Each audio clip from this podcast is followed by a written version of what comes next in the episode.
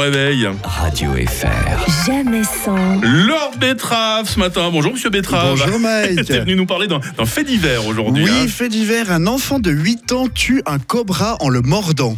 Ah bon? Oui, l'incident s'est déroulé hier dans l'une des régions les plus dangereuses du monde en matière de cobra. la- Ah bon, c'est pas arrivé à Fribourg, ça me console. Euh, non, non, non, non. Ah, quand même, c'est arrivé à la COP Pronto de Grelais. Ah, Ah non, non, non, non, non, j'avais mal lu. Ça s'est passé un peu plus à l'est, euh, en Inde. Hein. Ok. L'Inde, c'est loin, c'est même après ta first. c'est c'est loin. C'est donc l'incroyable histoire vraie de ce jeune enfant indien de 8 ans prénommé Deepak. Ah mais c'est pour ça que j'avais fait le lien avec la COP Pronto de, Gre- de Grelais. Ah, c'est oui. Deepak, bien oui, bah sûr. oui, cette semaine à la COP, il y a une action sur les packs de binge. Bref, Deepak jouait dans l'arrière-cour de sa maison de Pandarpa dans l'Est indien quand un cobra s'est enroulé autour de sa main. Oh là.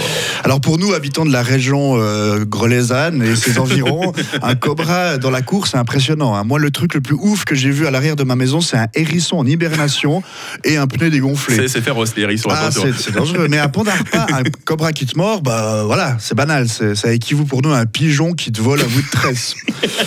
Alors attention, hein, te, te faire mordre par un constrictor, ça reste relou. hein. ça, ça- ça met de mauvaise humeur, euh, surtout si la dose est létale. ça, ça fait Mmh. chier de crever, surtout à Pandarpa ou à. Ouais.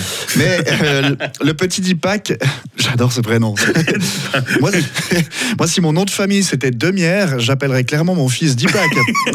Oh là là, bravo. Merci. bravo.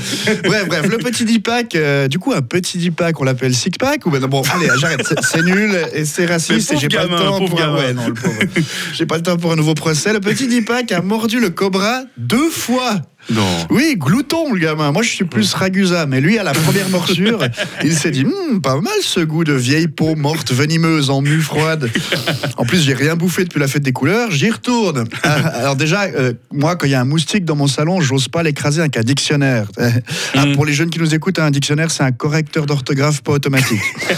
Alors Deepak, lui, il mord un cobra et il le tue. Le gars, il le tue en mordant. Non mais un truc qui te tue en une morsure, c'est pas un enfant indien, c'est Non.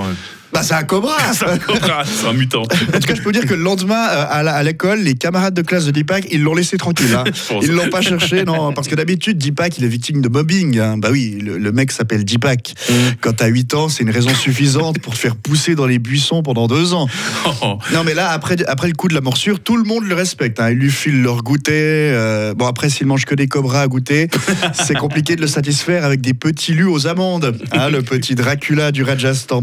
Donc, big up à nos amis indiens. On salue nos potes indiens, Aladdin, Jafar, euh, Apu des Simpsons, le prochain programmateur de Twitter. Et euh, salutations à tous les enfants venimeux.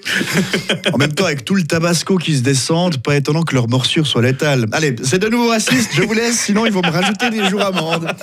Lord Betrave, le chroniqueur qui ne manque pas de mordant ce matin Wow. sur Radio Fribourg. Oh, tu vois, moi aussi, je suis en forme. On te retrouve à la, la revue fribourgeoise à partir de la semaine prochaine. hein, Exactement, ouais, avec ouais. quelques autres euh, chroniqueurs de Jamais sans. On aura l'occasion d'en reparler euh, sur Radio Fribourg. Radio FR. Jamais sans. Jérémy Croza demain matin. Et voici Clara